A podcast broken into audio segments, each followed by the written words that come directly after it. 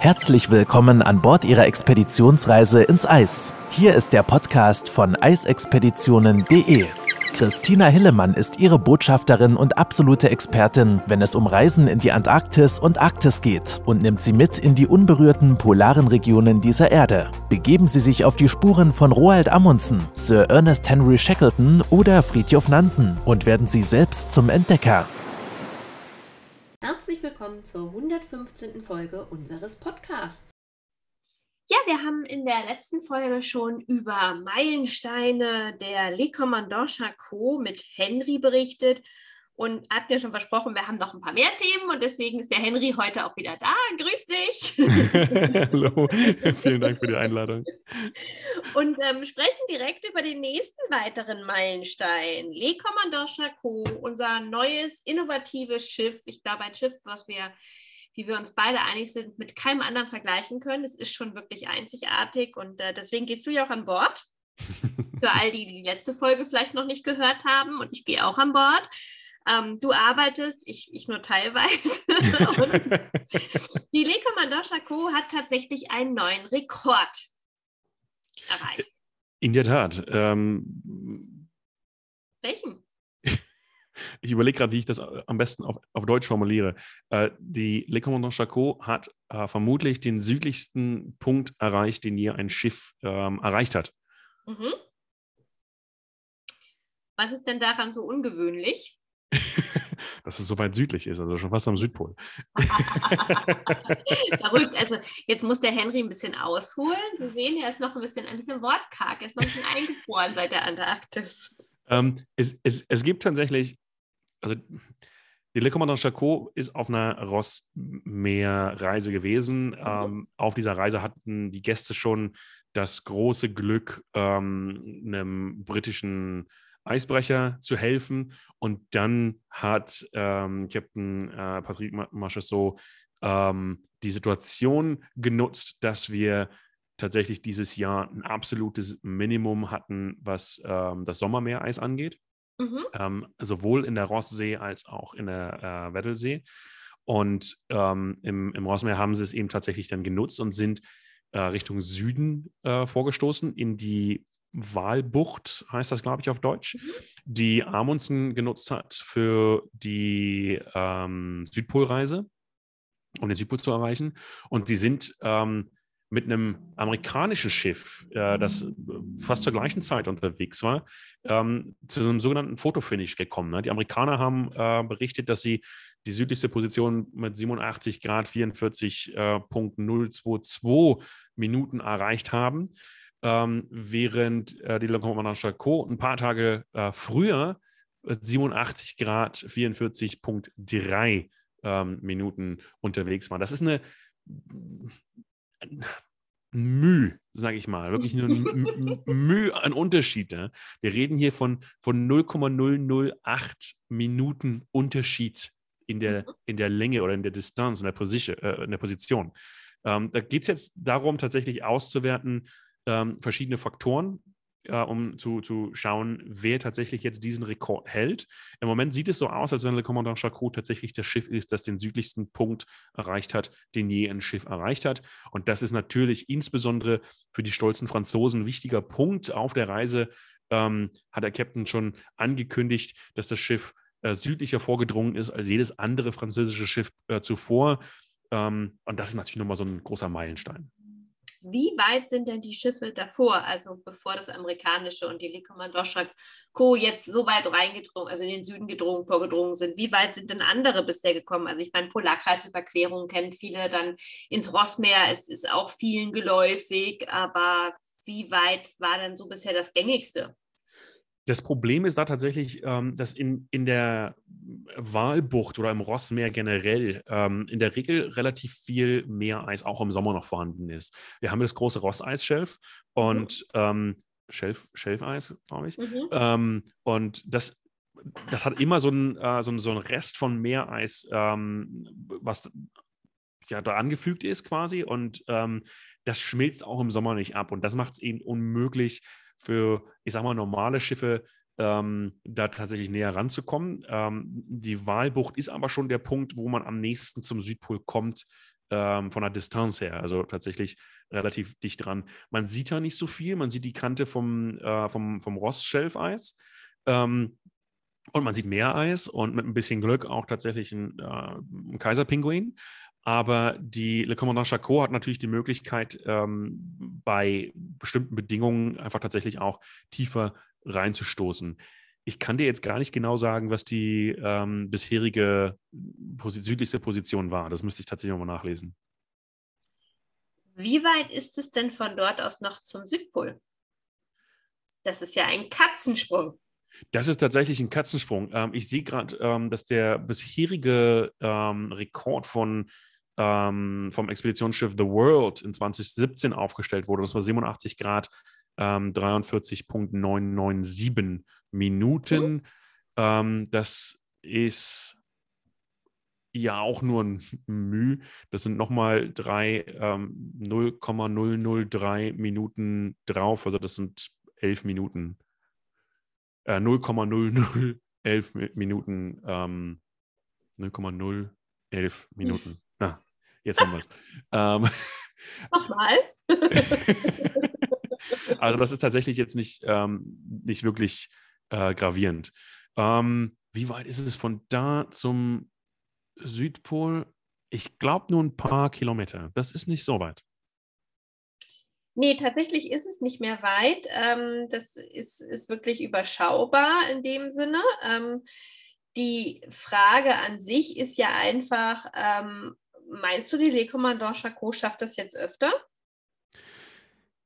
Das ist eine, eine, eine, schwierige Frage, weil da so viele Faktoren mit reinkommen. Ähm, wir werden es auf jeden Fall erneut versuchen. Mhm. Ähm, ich glaube, das Schiff ist tatsächlich gemacht, um ähm, solche Rekorde zu jagen. Auf der anderen Seite kommt eben tatsächlich das große Bild damit rein. Also wir müssen schauen, wie die Meereissituation in der nächsten Saison aussieht, in der Saison darauf und so weiter und so fort. Und dann, wenn die Bedingungen wieder so sind, wie sie diese Saison waren oder dieses Jahr, dann gibt es tatsächlich gute Möglichkeiten, ähm, wieder so tief in den Süden vorzustoßen oder vielleicht sogar weiter.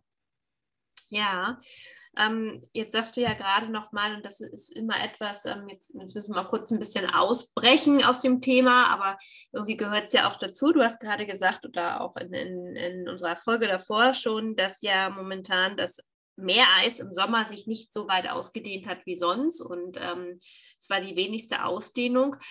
Obwohl das ja faszinierend ist, weil wenn wir beide überlegen, wir hatten im letzten Sommer den kältesten Winter in der Antarktis seit Aufzeichnung und wir beide haben im Dezember uns immer wieder Bilder geschickt, weil wir beide unterwegs waren mit dem Schiff. Und ähm, mein Lieblingsbild von dir war definitiv, ähm, es war nicht Danko Island, wo war es denn noch? Ähm, aber es war, war irgendwo in der Nähe. Du warst im Schnee zur Hälfte eingesunken und sagtest, ihr kommt ja in zwei Tagen, Anlandung wird nichts. Also, ja, das, gerade der Anfang der Saison war tatsächlich ein ne? bisschen, ein bisschen äh, speziell. Also ich habe das noch nicht erlebt, dass wir tatsächlich zwei bis drei Meter Schnee hatten in, in, in Neko Harbor zum Beispiel. Oder ähm, ja, Danko auch. Danko war lange Zeit ähm, nicht möglich zu landen. Mhm. Ähm, Jugla Point. Wir, wir waren Jugla bis zum Point, genau. Bei Jugla hattest du mir das Bild ja, geschickt. Genau. Wir waren mhm. bis zum Hals im, im, im Schnee. Ähm, hat uns anderthalb Stunden Zeit gekostet, die Landestelle vorzubereiten für Gäste, ähm, damit sie nicht einsinken. Das, das war schon ähm, speziell. Aber ich glaube, der Grund hier liegt auch tatsächlich, ähm, dass wir in der, äh, in der Region der antarktischen Halbinsel relativ warm waren diesen, äh, dieses Jahr, äh, diesen Sommer und äh, sehr viel Niederschlag runterkam. Wenn, wenn wir von warm reden, dann reden wir immer noch kalt genug, dass der Niederschlag in Form von Schnee kommt. Und das hatten wir eben tatsächlich. Wir hatten sehr viel Pulverschnee, der sehr hoch war, aber mhm. eben tatsächlich auch überhaupt nicht getragen hat. Ne? Also das hat ewig gedauert. Ich glaube, ähm, Anfang Januar, Mitte Januar war es tatsächlich die Zeit, wo der Schnee so fest war über, de, über diesen Prozess, dass es am Tag schmilzt und in der Nacht wieder gefriert, dass man tatsächlich auch mal ähm, längere Strecken drauf laufen konnte. Mhm. Und da waren viele Landestellen, die einfach nicht zugänglich waren. Und wenn man das jetzt ähm, betrachtet in einem größeren ähm, Bild, dann sieht man tatsächlich, dass ein ähnliches Bild auch ähm, in, im Weddellmeer und in der, im Rossmeer stattgefunden hat. Es war deutlich wärmer, das Meer ist äh, sehr viel schneller aufgebrochen. Es war aber nicht nur die Temperatur, es waren auch Stürme, die reingekommen sind. Und die Stürme brechen eben tatsächlich das junge Meereis sehr, sehr schnell auf. Und äh, im Gegensatz dazu hatten wir eben tatsächlich kleine Kältepole. Und das war südlich vom Lemaire Channel zum Beispiel, ja, zwischen ähm, Lemaire Channel und, äh, und Margaret Bay. Der Teil, der war die ganze Saison über ähm, relativ stabil und wir hatten relativ viel ähm, Landfasteis, was äh, tatsächlich ähm, noch mit dem Land verbunden ist. Mehr Eis, das mit dem Land verbunden ist.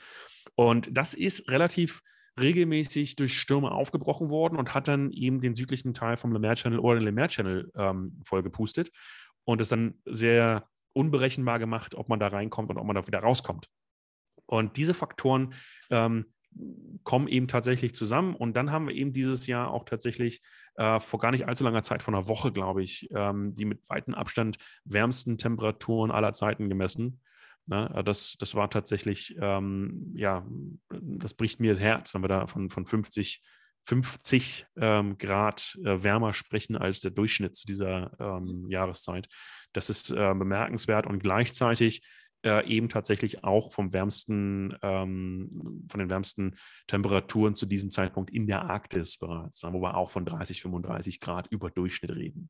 Mhm, mhm. Ja, ja, klar, das, das macht natürlich ganz viel und ähm, macht es umso wichtiger, dass wir da noch ein bisschen mehr alle was tun. Aber das ähm, ist tatsächlich etwas, was das Schöne ist, wenn die Gäste es auch live und in Farbe sehen und erklärt bekommen, kommen sie ja doch anschließend wir haben vor ein paar Wochen gerade eine tolle Podcast-Folge gehabt mit den kleinen Kids äh, aus der Familie, die mit uns ähm, vor Ort waren auf der Sea Spirit. Wunder, wunderschönes Interview, weil man genau dort sieht, was die ganze Familie mittlerweile tut, seitdem sie zurück sind und, und wie, wie aus, aus Reisenden Botschafter werden für diese polaren Regionen ja auch.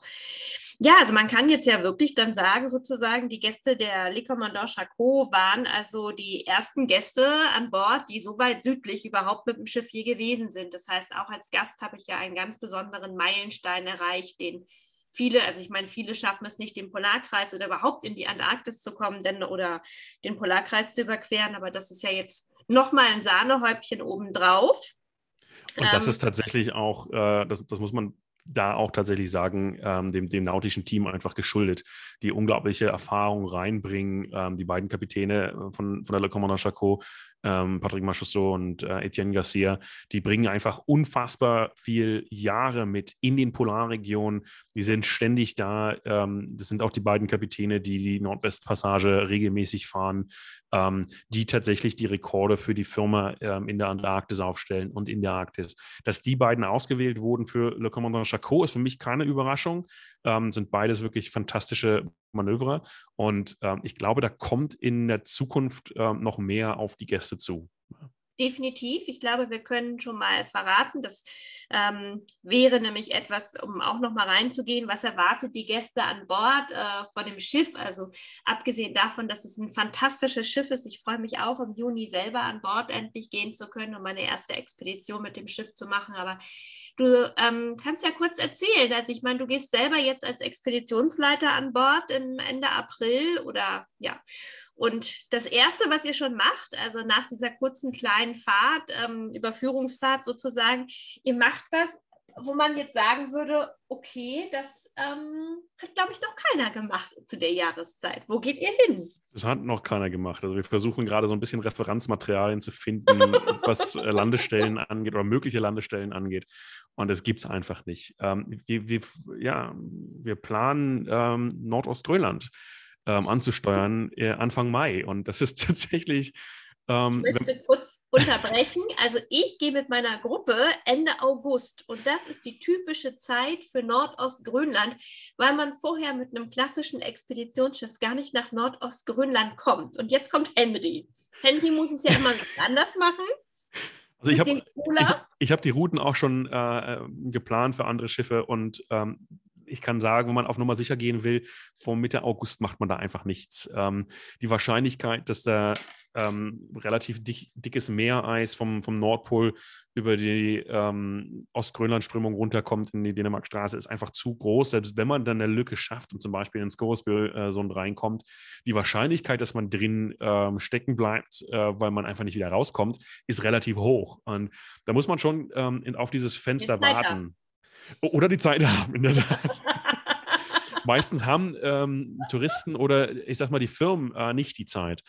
Ähm, und Le Commandant Charcot bringt das Ganze natürlich auf ein ganz anderes Level. Äh, wir reden hier über ein Schiff, das im Großen und Ganzen sehr, sehr wenige Limitierungen hat, was äh, die Mobilität angeht. Und ich glaube, die Nordostgrönland-Saison ist tatsächlich auch so eine, ähm, ja, so, so, äh, so, eine Testphase für, was kann das Schiff tatsächlich in, ähm, in harten Bedingungen.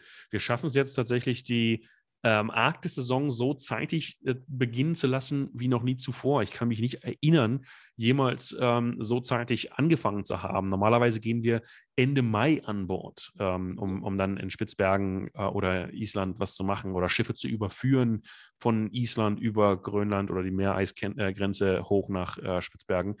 Und jetzt haben wir tatsächlich eine ganze Batterie an, an Touren, die spezifisch sich um Nordostgrönland drehen, bevor das Schiff dann Richtung Spitzbergen geht ähm, im, im, Juni.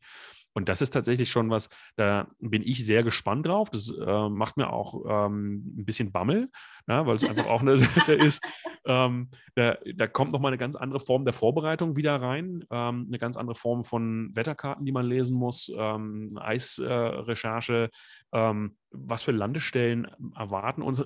Haben wir überhaupt eine Möglichkeit, an Land zu gehen? Oder ist das tatsächlich ähm, eine, eine Meereiskiste, Meereisgeschichte, was an sich schon für sich allein genommen unglaublich spannend ist und, ein, äh, und so ein Ding ist, das, was man einfach sonst nicht hat. Es gibt wenig Schiffe, die tatsächlich Meereislandungen ähm, durchführen können und es gibt, glaube ich, kein anderes Schiff, ähm, Expeditionsschiff, das dafür gebaut ist, das dauerhaft zu machen. Und das finde ich schon einfach spannend und bemerkenswert.